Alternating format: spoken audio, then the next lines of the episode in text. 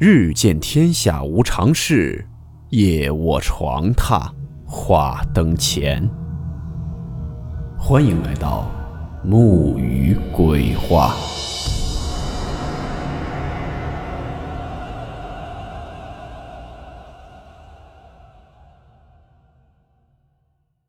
今天这个故事讲述的是小时候的一些民间的习俗传说。故事名称。黑猫通灵，黑狗辟邪。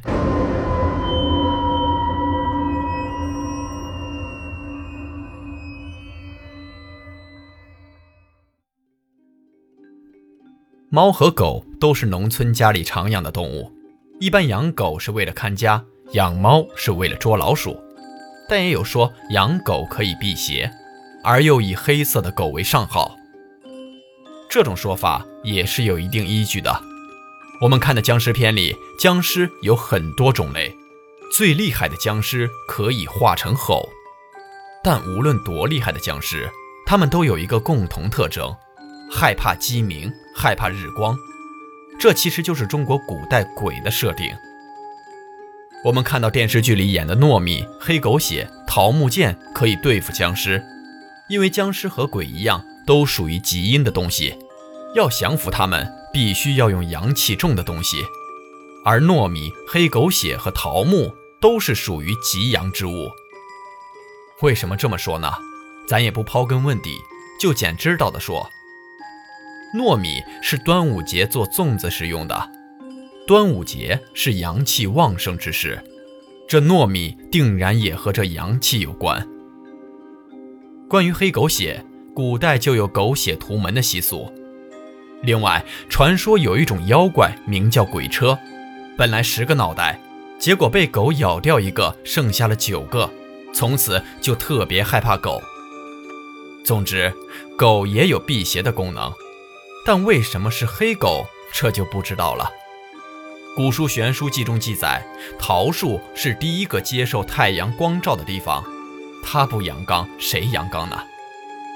所以说，糯米、黑狗血、桃木剑可以对付僵尸和其他鬼怪，也是成立的。再说回黑狗，既然是可以辟邪的活物，就容易看到常人看不到的脏东西。据说很多小孩子也是能看到的，这也是为什么就算是亲人离世、灵堂、墓地这些地方，一般都不让十二岁以下的孩子去。比起狗。猫就被认为是阴气比较重的动物了，单是想到发春的猫夜里那如婴儿哭泣般刺耳的叫声，就连连让人毛骨悚然。要说阴气重，又要数通体全黑的猫，农村里一般没人喜欢养黑猫。我小的时候有一个邻居就有点奇怪了，家里养了一只黑狗，后来家里又跑来一只黑猫，他也给养着。大家都劝他把这黑猫给扔掉，说不好。他倒是个好心肠，只是把这猫丢得远远的。可丢了好几次，那猫都是自己找了回来，他也就作罢了。刚开始这猫也没什么反常，但看到家里的黑狗就躲，这家人也就当猫狗从来不对付，也就没往心里去。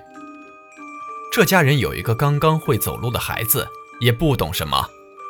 那时家里也没什么玩具，猫也乖巧，他平时就特别喜欢跟它玩。有一天晚饭后，一家人在院子里纳凉，大人坐着闲聊，小孩子也就让他在院子里乱走。这孩子看着那猫往院子外走，也就跟了出去。大人们见没走远，也没有管，只唤他快点回来。哪知那孩子还没走到门口，就开始哇哇的大哭起来，大家都很奇怪。也没见他摔着，怎么就哭起来了？谁也没发现孩子是跟着猫往外走的。直到家里那黑狗听到孩子的哭声，就冲到了门口，汪汪的一直叫，而且一声比一声凌厉，才觉得有些不对劲儿。一想，这猫没了踪影。农村人自然有土方法对付这种事儿。家里几个男人站在门口，对着空气是一通乱骂。孩子他妈哄着孩子撒了泡童子尿，等到夜深人静的时候，又去三岔路口烧了点香烛纸钱。这一夜，孩子也就安然入睡了。这家人琢磨着，明天等那猫回来，说什么都得狠狠打一顿，然后赶走。结果一天两天，这猫都没回来。大家以为这事儿就算过去了，没想到几天后的夜晚，一家人都已经睡下了，突然就听到院子里守夜的狗叫得特别厉害。出去开灯一看，只见那猫被狗追到角落里，吓得瑟瑟发抖。这时，家里的老人知道恐怕是碰到硬茬了，回屋取了香烛纸钱，这回还带了不少的纸钱。换回狗，抱上猫，恭恭敬敬地将那猫送到了三岔路口，边烧纸还边念叨着：“想要什么就托梦，家里孩子还小，说别吓着他了，等等。”那夜，老人也没收到什么托梦，可心里还是不踏实，就去了邻村神婆那里问三姑。这问三姑，就是问问自己已经离世的亲人在阴间过得好不好。这一问，就说今年祭祖后代烧给他们的钱都被抢了，他们日子过得很苦，还常常被欺负。这种东西吧，宁可信其有，不可信其无。这家人就又请人选了个日子。像家里有什么大喜事要向祖宗禀报一般，很隆重的重新开了一回祖祭。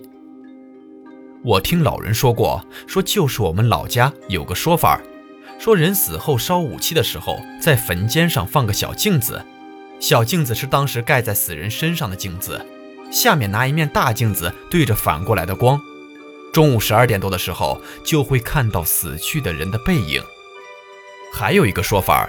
就是十五的时候，取一盆先人的坟头土，让家里未长成的小孩子把两只脚放进装有坟头土的盆子里，然后灵婆说一些咒语类的，就可以把先人叫上来附身在这个孩子身上了。具体是不是真的不知道，只是小时候听老人讲的一些事情。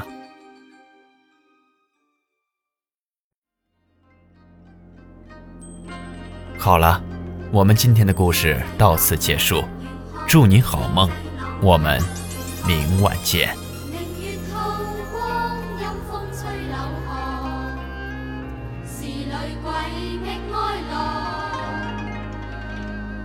谁人愿爱凄厉鬼新娘？